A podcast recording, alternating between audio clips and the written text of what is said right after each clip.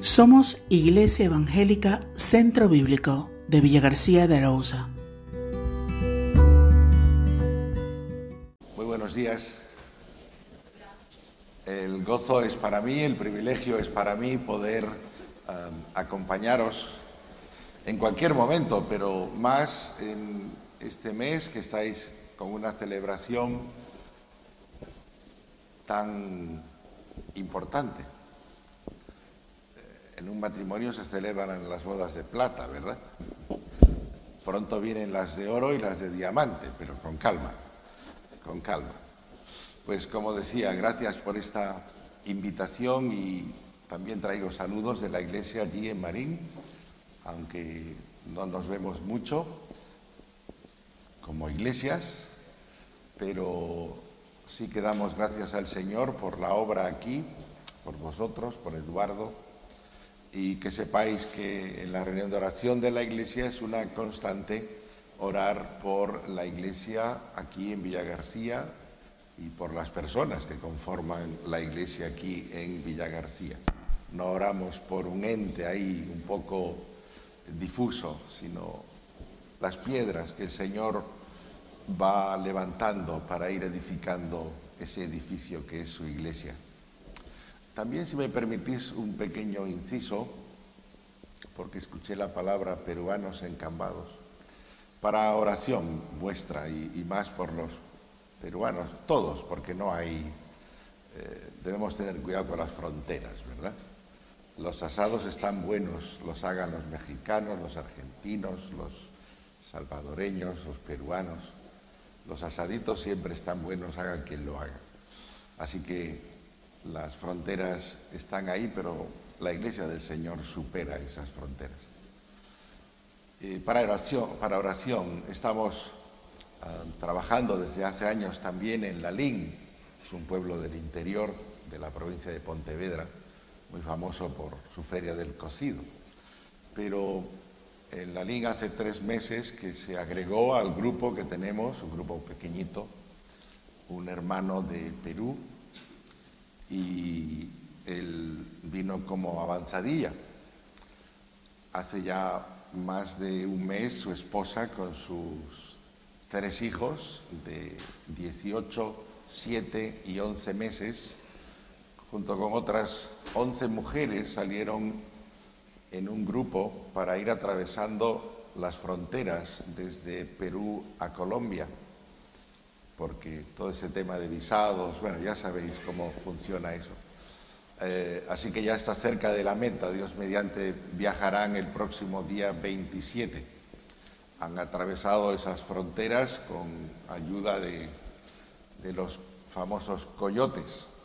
Así que oramos, si queréis tenerlos como oración.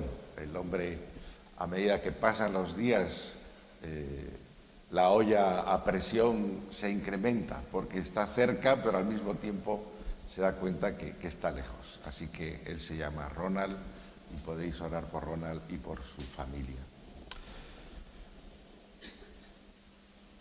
25 años y estáis estudiando aspectos muy importantes que tienen que ver con la obra del Señor en esta ciudad. Y eso se centra en la iglesia del Señor en esta ciudad. Y estáis viendo qué es la iglesia, por qué la iglesia, para qué la iglesia, quién es iglesia, Dios mediante la semana que viene. Con la ayuda del Señor hoy vamos a considerar este asunto para que la iglesia tiene sentido ser miembro de una iglesia, asistir a una iglesia, de verdad merece la pena. Es algo que no pasa nada si no voy, si no formo parte de una iglesia local. Vamos a ver si respondemos a alguna de esas preguntas a lo largo de nuestra exposición. Y os voy a pedir que abráis vuestras Biblias en la carta de Pablo a los Efesios en el capítulo 1. No vamos a leer los textos completos porque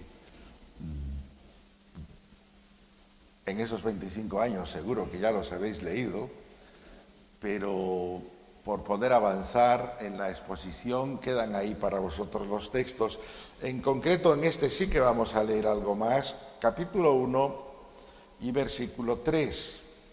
Bendito sea el Dios y Padre de nuestro Señor Jesucristo, que nos ha bendecido con toda bendición espiritual en los lugares celestiales en Cristo, según nos escogió en Él antes de la fundación del mundo, para que fuéramos santos y sin mancha delante de Él, en amor nos predestinó para adopción como hijos para sí, mediante Jesucristo, conforme al beneplácito de su voluntad, para alabanza de la gloria de su gracia, que gratuitamente ha impartido sobre nosotros en el amado.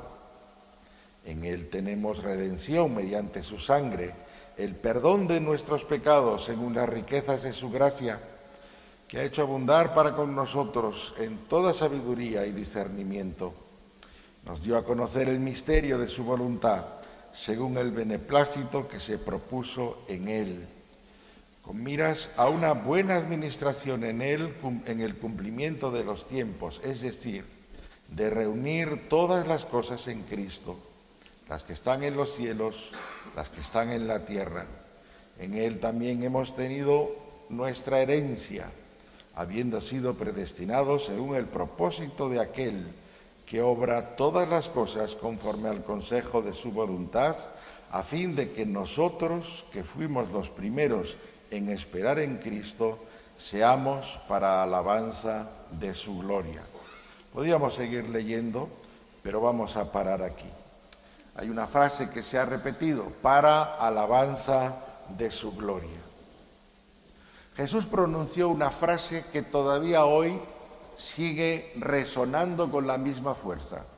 Edificaré mi iglesia. Se lo dice a los discípulos, a los apóstoles que están en torno a él, edificaré mi iglesia. Y es que para Jesús la iglesia es muy importante. La iglesia es muy grande. La iglesia ocupa un lugar central en su ministerio, en sus propósitos. Dice la escritura que Jesús ama a la iglesia y espera que la iglesia le ame a él. Dice la escritura que Jesús compró la iglesia al precio de su propia sangre. Hechos 20, 28. Se entregó por ella, murió por ella, resucitó por ella. Y para Jesús formar parte de la iglesia, de su iglesia, no es un acto voluntario. No es aquello que uno se entera de cómo funciona o qué fines tiene una asociación y dice, me apunto, me voy a hacer socio de UNICEF o de como quiera que se llame la asociación en concreto. La iglesia no es un lugar donde uno voluntariamente, si quiere o no quiere, se apunta, se hace socio. La iglesia es un compromiso. No es un acto de asociación voluntaria, es un compromiso como el matrimonio. Imaginas que llega el día de la boda y dices, no, lo que he dicho hasta aquí lo voy a modificar un poco. Fuera promesas. Yo lo que digo es que hoy vengo y me uno a ti en un acto de asociación voluntaria. Bueno, cuidado. El matrimonio es un compromiso. Es un compromiso que tiene por delante pues todo un, todo un recorrido, ¿verdad? Con un pacto detrás, con una voluntariedad, sí, pero también con una entrega y con aspectos que ahora no es el momento de tocar, pero sí quería poner ese contraste. No es aquello de me apunto o no me apunto, sino que para Jesús la iglesia es algo en la cual nosotros debemos estar y formar parte, porque la iglesia de la que Jesús habla es una entidad que tiene existencia propia, donde los miembros estamos comprometidos con Dios primeramente y comprometidos con los demás también, los unos con los otros. Así que la iglesia de la cual estamos hablando y que Jesús dice, edificaré mi iglesia, es el lugar, es la entidad, es el cuerpo en el que Jesús va integrando a las personas que salva y que de este modo van a ser partícipes de su seguir obrando en este mundo. Porque lo que hace Jesús es integrarlas, incorporarlas a sí mismo, dice la Escritura, a su propio cuerpo. Jesús dijo, edificaré mi iglesia. Y hay alguna pregunta. Desde el punto de vista personal, aquellos que formamos parte de la iglesia de Cristo, aquellos que nos decimos creyentes, podemos decir que estamos comprometidos plenamente en la edificación de la iglesia tal como lo planteó Jesús. Aquellos con quienes me reúno regularmente pueden decir con rotundidad que saben que cuentan conmigo. Puedo también decir que cuento con ellos. Hay personas que en su ignorancia dicen, creo en Cristo, pero no creo en la iglesia. Cristo es Cristo, pero la iglesia, hay tantas cosas que podríamos decir, como quien se acerca a la persona mayor y en lo que se para es en sus arrugas, en sus verrugas, en las marcas que el paso del tiempo deja, en la falta de cuidado que ha tenido en ocasiones en su vida y eso se traduce en problemas. Hay quien se acerca a la iglesia y lo hace con esa perspectiva de, ah, mira, aquí hay una falta, ah, mira, aquí hay una mancha, ah, mira, aquí hay una arruga. y dicen, no creo en la iglesia. Pero en la iglesia no hay que creer. De la iglesia lo que hay que hacer es formar parte. Dice la escritura en Hechos capítulo 2, versículo 41, que los que recibieron su palabra fueron bautizados y se añadieron aquel día como tres mil personas. Y en el versículo 47 dice, alabando a Dios, teniendo favor con todo el pueblo, y el Señor añadía cada día a la iglesia a los, los que habían de ser salvos. ¿Vemos el movimiento? Salva y añade. Salva e incorpora. Salva y los hace suyos, porque los incorpora a sí mismo. La iglesia se presenta en la escritura como el cuerpo de Cristo. Así que, ¿para qué la iglesia con esta pequeña introducción? Lo hemos visto en esa frase que se repite. Decía en el versículo 6, para alabanza de la gloria de su gracia que gratuitamente ha impartido sobre nosotros en el amado. La iglesia tiene una finalidad, un objetivo, la iglesia es para que aquellos que formamos parte de esa iglesia demos un testimonio no solo a la gente que está pasando por ahí fuera o que pueda seguir por internet las emisiones, sino dice la escritura que para todo ser espiritual la iglesia lo que está dando es testimonio de lo que es la gloria de Dios, la gracia de Dios, el amor de Dios Potestades y principados contemplan la iglesia de Jesucristo. El Hades intenta derribar, eliminar, minimizar el peso de esa iglesia, pero la iglesia proclama a todo aquel que quiera o no quiera verlo la gloria de Dios.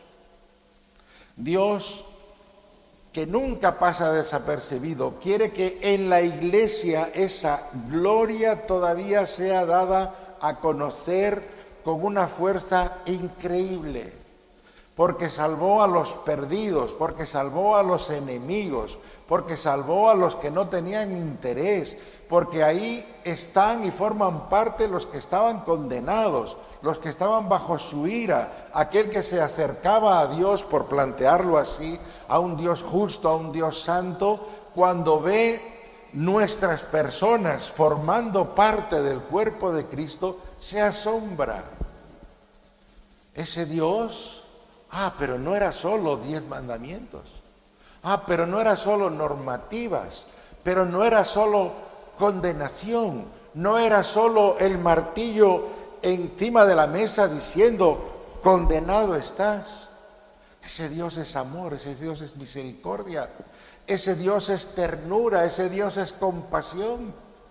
Ese Dios es haber obrado desde antes de la fundación del mundo para que aquellos que ni por asomo lo merecían ni lo buscaban, tuviesen la oportunidad de estar con Él, de ser reconciliados con Él, de recibir su propia naturaleza, esa naturaleza divina, de recibir esa vida, esa vida eterna.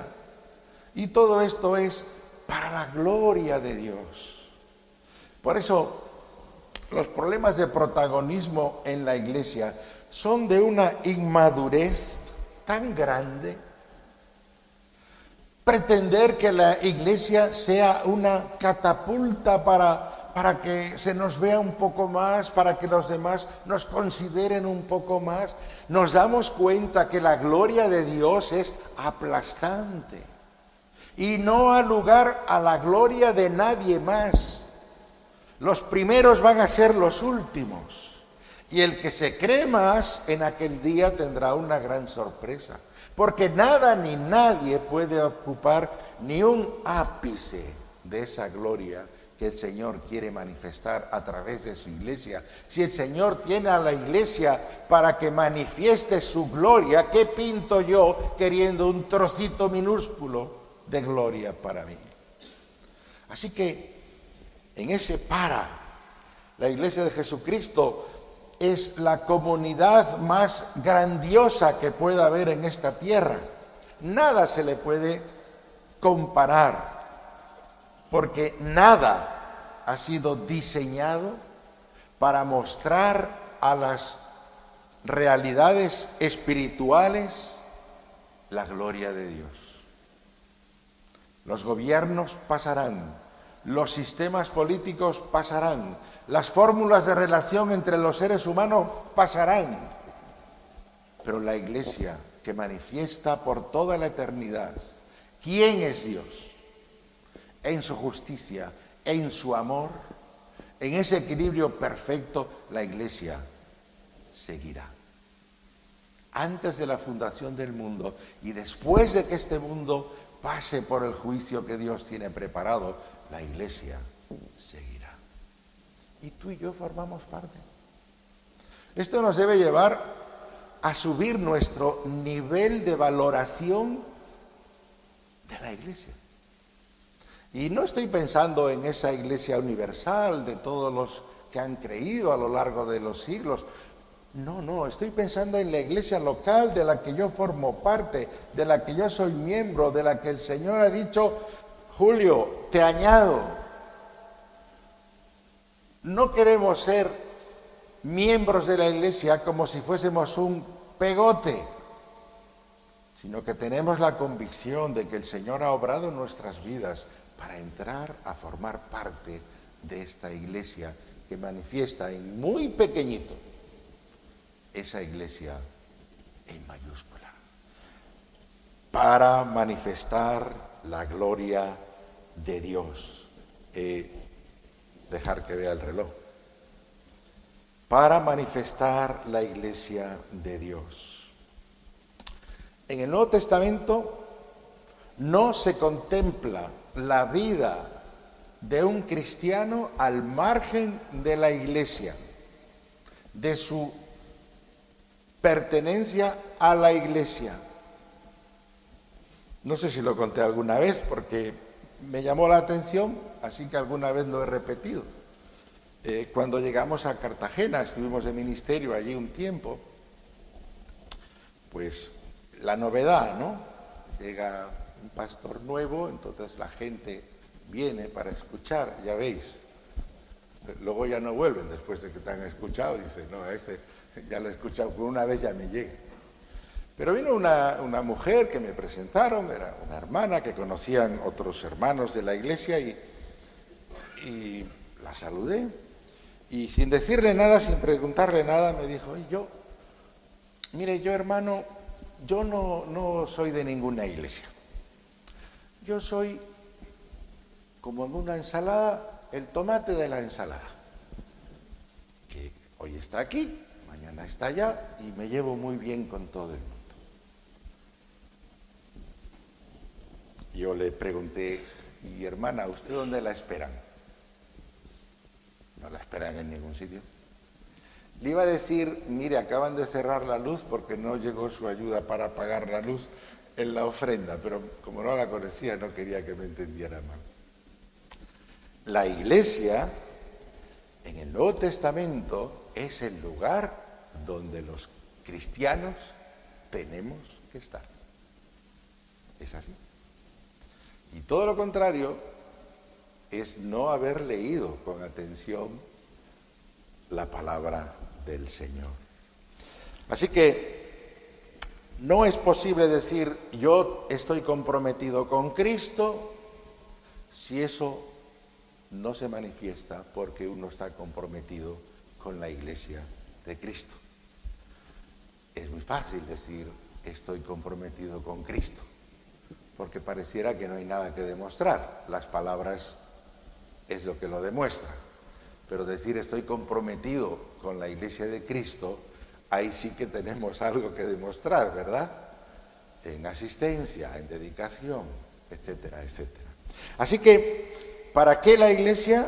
Para la gloria de Dios, para alabanza de la gloria de su gracia que gratuitamente ha impartido sobre nosotros en el amado que es Cristo Jesús.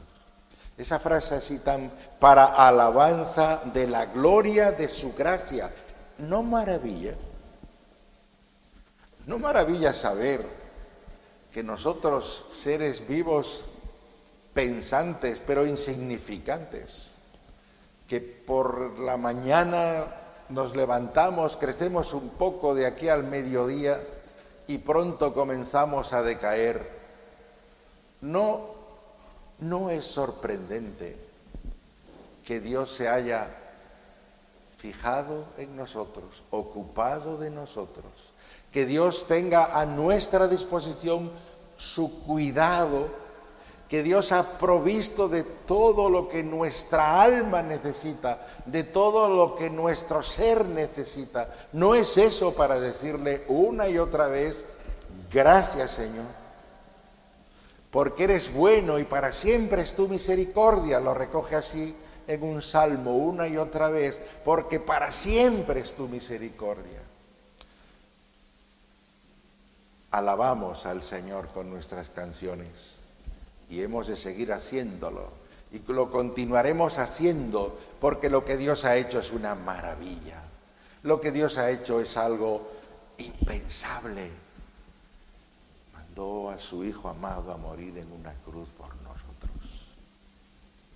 no para que ahora digamos, ah, soy salvo, vivo como quiero, hago lo que quiero, entro y salgo como quiero. No, nos compró. Y mirad que estoy hablando desde el lenguaje del amor. ¿Qué lenguaje más prosaico el de los notarios, verdad? Te vas a una notaría y hay ahí unas fórmulas pero esto, porque esto no lo se puede poner de otra manera. No, hay cosas que no se pueden poner de otra manera. Y no se puede poner de otra manera que Cristo nos compró. Y si nos compró es que ya somos suyos. Y el Señor quiere ejercer el derecho al señorío que tiene sobre nosotros porque nos compró. No sois vuestros, dice la Escritura. Pero notad que el Señor no viene con el lenguaje del notario, viene con el lenguaje del pastor, viene con el lenguaje del que tiene la misericordia por delante cuando se relaciona con nosotros. Y el Señor espera que tú y yo, incorporados a su iglesia, lo que hagamos, el para qué sea para la alabanza de la gloria de su gracia que gratuitamente ha impartido sobre nosotros. También en segundo lugar, el para qué la iglesia. Y ya en ese nos deberíamos quedar. Pero toda moneda tiene dos caras. En este caso, más de dos caras, como veremos. No solamente para contemplar extasiados a Dios y pasar todo nuestro tiempo agradeciendo al Señor lo que ha hecho por nosotros, cómo nos ha rescatado, salvado, incorporado, ¿Cantáis aquí esa canción que dice, ¿dónde estaría yo? ¿Dónde estaría yo? ¿Dónde estaría yo de verdad? Antes era, ahora soy. Antes yo no contaba nada para nadie. Ahora, en un sentido, no me importa lo que piense nadie, porque sé lo que Dios piensa de mí y lo que Dios ha hecho por mí. Eso es lo que vale. Hay un antes y hay un después. Y el que estaba en Cristo nueva criatura es. Y el pasado ahí queda. Podremos estar sobrellevando algunas consecuencias, pero el pasado en su parte punitiva, en su parte de, tener que pagar, en su parte de decir, todavía soy reo, ay, como me pillen, me voy a la cárcel. No, eso que ha quedado fuera, porque en Cristo el perdón de nuestros pecados ya se ha llevado a cabo y en lo profundo del mar el Señor los ha mandado. Así que sería suficiente esto mismo, ¿verdad? Por sí mismo para estar alabando al Señor. Pero hay más. Dice, para la edificación de los miembros de la iglesia. Y aquí vamos en esta nueva carta en Efesios capítulo 4 y no vamos a leer todo el capítulo, pero dice que el Señor, pues vamos a al capítulo 12, al 11, y él dio así, él dio a algunos el ser apóstoles, a otros profetas, evangelistas, pastores, maestros, a fin de capacitar a los santos para la obra del ministerio, para la edificación del cuerpo de Cristo hasta que todos lleguemos a la unidad de la fe y del conocimiento pleno del Hijo de Dios, a la condición de un hombre maduro, a la medida de la estatura de la plenitud de Cristo. ¿Para qué, iglesia? ¿Para qué la iglesia? Hemos dicho, para la alabanza de la gloria de la gracia de Dios. Pero también aquí dice, para que lleguemos a la estatura de la plenitud de Cristo. A ver si esta frase la podemos eh, desentrañar un poco. La Biblia habla de un nuevo nacimiento. Si no has nacido de nuevo, no entrarás en el reino de los cielos, le dijo Jesús a Nicodemo. Ese nuevo nacimiento, pues, pues nos habla de, un niño, por ahí estoy viendo un, niño pequeño, ¿verdad? No me atrevo a llamarle bebé porque hoy todo el mundo quiere ser más. Y, tienen un mes y ya dice, bebé era el que acaba de nacer. Nacemos como niños espirituales. Niños que necesitamos esa leche espiritual que es la palabra de Dios. Pero a partir de ahí hay un proceso de crecimiento ¿Quién le diría a aquellos pescadores, a aquel publicano que cobraba tributos? Y así podríamos ir recorriendo la lista. ¿Quién, le, quién les diría que llegarían a ser personas de una influencia tan grande en la vida de otros y en la vida de las naciones? ¿Quién sabe lo que el Señor puede llegar a hacer con una persona que se ha entregado a Él. Solo el Señor sabe el propósito que tiene para ti. Pero una cosa es verdad. Desde que uno nace de nuevo hasta que uno esté en la presencia de Dios, hay un proceso, hay un proceso de crecimiento hay un proceso de maduración, de perfeccionamiento, y en ese proceso Dios ha querido que la iglesia tenga una parte fundamental, porque el Señor le ha dado a la iglesia personas que tienen la obligación, porque así el Señor lo ha hecho, de capacitar, enseñar a los miembros de la iglesia de manera que no se queden en niños, no se queden siempre en esa fase de bebé, sino que vayan creciendo y hasta dónde? Pues hasta que lleguen a parecerse a Cristo Jesús. El Señor ha mandado personas a la iglesia para que me influyan de tal manera, me vayan preparando de tal manera que yo llegue no a ser como ellos. Habéis oído al maestro que llega y le dice al alumno, mira, te tienes que ir porque yo ya no te puedo enseñar nada más. Búscate este otro que sabe más que yo y, y ya él te irá enseñando más, pero yo ya no, lo que sabía ya te lo he enseñado, ya no te puedo enseñar nada más. Eso no va a suceder, porque nosotros somos enseñados y capacitados para llegar a la medida de la estatura de aquel varón, dice la Escritura, que es Cristo. Y nadie va a llegar nunca a ese nivel.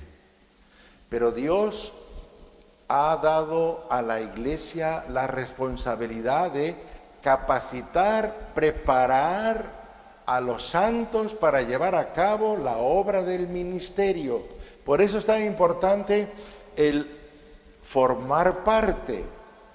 Por eso es tan importante que el compromiso de estar en una iglesia de verdad se cumpla en nosotros. Si faltamos a clase, imaginas, aquí hay gente relacionada con el mundo de la escuela, y que pasa de un alumno que de 200 días de clase falta 100. Bueno, hoy tal como están las leyes te dan el aprobado. ¿eh? Solo falta con anotarse. Jóvenes estudiantes, no os fiéis. ¿eh? No os fiéis, porque eso no va a funcionar después. En el mundo de verdad, eso no va a funcionar. Pero Aquí no se trata de decir, como ya estoy anotado, como ya un día me bautizaron.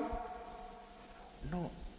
Perfeccionar, capacitar a los santos para la obra del ministerio es un para qué de la iglesia y justifica nuestro compromiso con la iglesia. Dice al final de ese texto, conforme al funcionamiento adecuado de cada miembro, produce el crecimiento del cuerpo para su propia edificación en amor. Cada miembro va a funcionar en ese cuerpo en la medida en que va creciendo, en la medida en que se va nutriendo de los medios que el Señor ha dado para que crezca, a través de su palabra, a través de las personas que van a ejercer no su influencia, sino la palabra de la, la palabra que tienen que presentarle a ellos.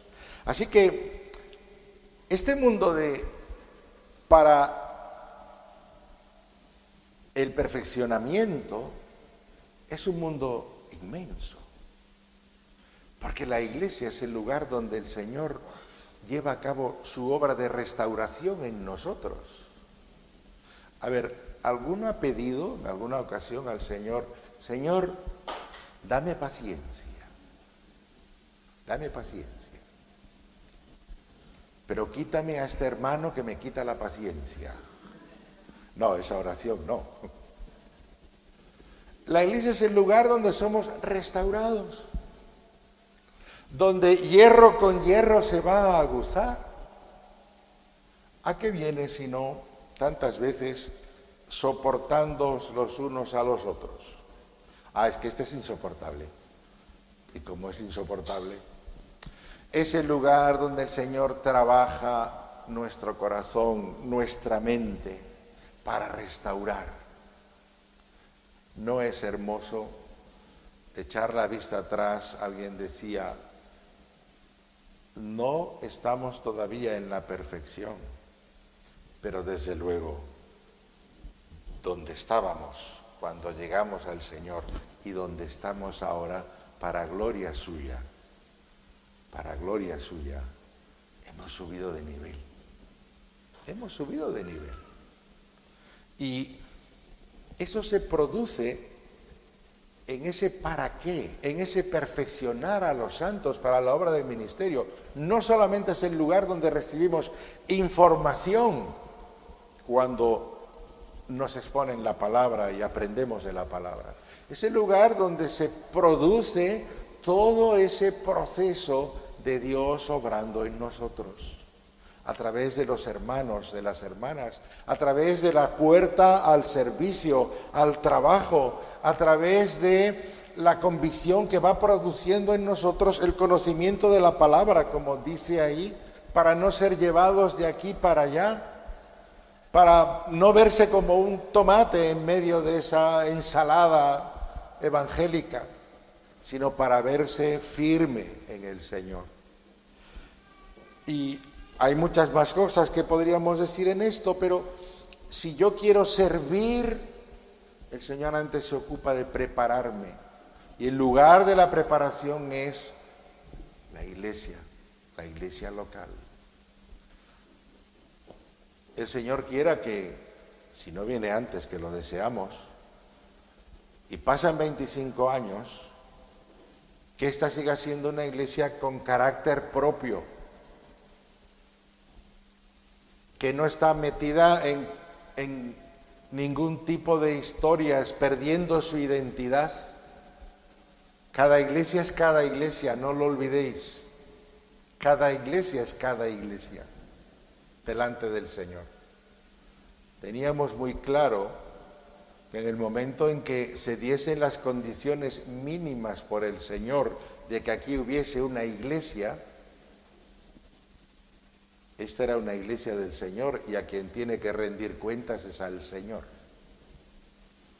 Aquí está Eduardo y me atrevo a preguntar si alguna vez lo llamamos para que nos rindiese cuentas. Ha dicho que no, para los que no le veis desde atrás. No. Cada iglesia es cada iglesia delante del Señor, porque el Señor da los medios y cuando hacen falta los medios, que son las personas, oramos para que el Señor las traiga. Así que el para qué debo formar parte de una iglesia es que si no lo hago, decidme por dónde el Señor va a trabajar. ¿Va a ser para mí un recorrido distinto? No, porque incluso el hecho de que formemos parte de la iglesia aquellos que tenemos tendencia a que se nos suba el orgullo o la altivez, el Señor ya empieza por ahí trabajando en nosotros. No hay exclusivismos, no hay exclusivismos. Tenemos que avanzar, pero qué bueno será que un día los que formamos parte de la iglesia de Cristo nos miraremos con la mirada de aquellos que han llegado a la medida de la plenitud conforme a la estatura de Cristo. ¿Cómo será esa mirada? La mirada en la cual no voy a ver en mi hermano, en mi hermana, un competidor, alguien que, fíjate que piensa de esto, aquello, de lo otro, porque hemos llegado a la medida de la estatura de la plenitud de Cristo. En esta tierra no va a ser posible, pero dice Juan en su primera carta que llegado el momento, cuando el Señor se manifieste, seremos semejantes a Él. No es que va a haber un aprobado general, ¿eh? Ya estamos aprobados, pero sí que el Señor va a hacer una obra de que los que estamos atrás, por su gracia, nos pondrá al mismo nivel. En tercer lugar, y tenemos que ir concluyendo, porque hemos dicho que las monedas tienen dos caras, pero aquí hay un aspecto más, el para qué la iglesia. Pues la iglesia está para la alabanza de la gloria de la gracia de Dios. La iglesia está para la edificación del cuerpo y en ese cuerpo tú y yo somos miembros, formamos parte de, no somos un pegote que te pueden poner y que te pueden quitar, sino que el Señor nos ha añadido por su gracia y su misericordia. Pero hay una vertiente que no podemos olvidar y es fundamental y que tuvo que funcionar en su día para que nosotros hoy estemos aquí. La iglesia es para el mundo perdido, para el mundo perdido. ¿El para qué? Dice Pedro cuando escribe, para que anunciéis las virtudes de aquel que os llamó de las tinieblas a su luz admirable. Id por todo el mundo y predicad el Evangelio, la gran comisión. El para qué es que tenemos una responsabilidad grande. Y la responsabilidad grande es que como nosotros estábamos perdidos, hoy hay alrededor nuestra muchos que están perdidos. Y no podemos manipularlos, no podemos eh, decidir por ellos, no podemos eh, eh, obrar de manera que de pronto respondan al Evangelio. Lo que podemos y debemos hacer es proclamar el Evangelio, predicar el Evangelio y solo el Evangelio. Pablo dice, no nos predicamos a nosotros mismos, no nos predicamos a nosotros mismos. No predicamos lo que el mundo quiere que prediquemos. Hoy hay de moda muchas cosas. Y hay iglesias que van como locas, ¿no? A, la última moda. Quieren ser fashion. No, no, no estamos aquí para ser fashion. Estamos aquí porque el Señor nos comisionó ir por todo el mundo. Aquí hay personas, no digo de todo el mundo, de muchos sitios del mundo porque hay gente que fue. Del mismo modo, a nosotros nos toca ir o en el lugar donde estamos, llevar a cabo esa labor, esa labor importante que es la labor de llevar el Evangelio. Hay una historia en el Antiguo Testamento de una ciudad que había sido sitiada y el Señor obra y resulta que el ejército que estaba sitiando la ciudad abandona todo y se va. Y unos leprosos que no podían estar en la ciudad porque contaminaban a la gente y estaban desterrados, digamos, de todo, se acercaron, dijeron, mira, nos vamos a morir, que más a morirnos aquí o que nos maten ellos. Y cuando llegan no había nadie. Así que se hinchan a comer. Y no solo eso, es que lo dejaron todo. Ya somos ricos. Tenemos lo que nos hace falta y aún por encima somos ricos. Y de pronto se paran y dicen, no estamos obrando bien. Nosotros tenemos comida aquí más que suficiente. Tenemos riqueza que no podemos ni gastar, somos leprosos, no nos dejan ni entrar a comprar y no funcionaba eh, la compra online por internet de aquella época, así que, ¿qué haces, no? Dice, nosotros aquí, con todo esto, y en la ciudad padeciendo hambre. Tenemos que ir y decirles que el enemigo está vencido, que hay posibilidad de vivir, que hay posibilidad que la vida sea otra cosa. Y fueron y lo anunciaron. En un sentido nosotros somos esos leprosos, ¿verdad? A quienes el Señor ha salvado. y estamos aquí juntitos y, hacemos cosas y nos lo pasamos muy bien y, nos gozamos. Podemos pasar algún mal rato, pero, pero, pero qué bueno y damos gracias al Señor. Y vemos hacia adelante y vemos un futuro lleno de esplendor, lleno de esperanza. Todo es nuestro, podemos decir. Pero no nos olvidemos. Nosotros estamos fuera, pero hay una ciudad sitiada, familias, personas. Terrible. El lunes acompañé a alguien de fuera de la iglesia que vino y le acompañé a, a la Asociación de Alcohólicos Anónimos. Y es tremendo. Pareciera que no pasa nada. pero los locales que reúnen a personas con problemas muy graves están llenos. Y más llenos estarían si todo el mundo reconociese que necesita ayuda. Marín es un pozo, dijeron una de las personas. Marín es un pozo. Y Villa García es un pozo. Y Cambados es un pozo. Hay un mundo perdido. ¿Para qué tiene el Señor su iglesia? ¿Para qué el Señor nos ha añadido a su cuerpo para llevar a cabo una obra, una labor de misericordia, una labor de juicio, no llevando el fuego en la mano, sino presentando el Evangelio de Jesucristo? La iglesia es el rebaño de Dios que Cristo compró con su sangre. Y no hay en el mundo una institución más importante, más trascendente, que haya costado tanto.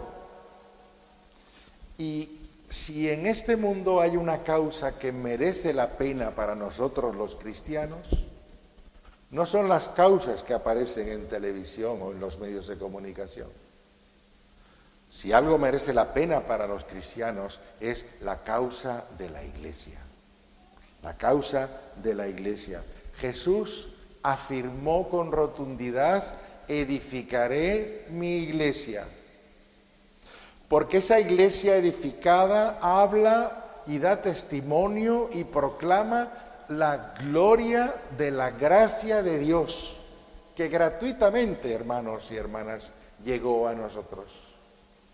Esa iglesia que el Señor dice, estoy edificando, es una iglesia a la que el Señor está preparando, capacitando, actuando en ella para que ese cuerpo no sea un cuerpecito pequeño en una cabeza muy grande, sino que esté acompasada la cabeza y el cuerpo. No hay en Dios imperfección. Así que la cabeza que es perfecta va a tener un cuerpo que es perfecto. Por eso la iglesia, el Señor está trabajando en ella para que llegue ese punto. Y por último, el Señor dice, edificaré mi iglesia porque hay hombres y mujeres necesitados de la salvación. ¿Estamos comprometidos con la iglesia del Señor? Comprometidos tal como Cristo lo ha planteado.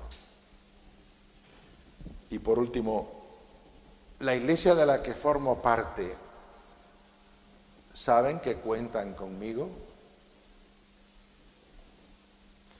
Y realmente yo cuento con ellos. Que el Señor nos ayude y nos bendiga. Porque si no es así, ¿Sabéis qué es lo bueno? Que el Señor sigue diciendo, ven, ven. No te quedes con un suspenso. No te quedes con un necesita mejorar. Ven. Y el ven en la escritura es de efecto inmediato, es un acto que hoy, aquí, ahora, en tu corazón, Tú puedes proponer y decirle al Señor, Señor, gracias que formo parte de tu iglesia. Y perdona cuando no he estado a la altura, pero yo digo como tú que quiero que cuentes conmigo cuando edifiques tu iglesia. Y que nadie se quede fuera, porque ningún otro da trabajo como Cristo da trabajo. Que el Señor bendiga su palabra. Terminamos en oración. Señor, tenemos que darte las gracias una y otra vez. Y queremos y queremos que esta iglesia, que tus iglesias a lo largo de toda la faz de la tierra proclamen, alaben la gloria de la gracia de Dios. Queremos, Señor, que los medios que tú has provisto para nuestro crecimiento, nuestra restauración, y todo ello para llegar a la medida de la estatura de Cristo, obren en nosotros. No queremos quedarnos pequeñitos, lo somos, pero queremos, Señor, estar a la altura del cuerpo de Cristo. Y sabemos que no es una obra que hagamos nosotros, sino tu Santo Espíritu por medio de tu palabra, Señor. Así que ayúdanos para ver que necesitamos ser capacitados y lo haces por medio de la iglesia. Y Señor, no nos quites el peso de la necesidad de aquellos que están perdidos.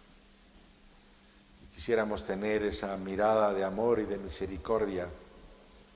Queríamos, que quisiéramos ser como el gran pastor que siente compasión cuando ve a las ovejas perdidas.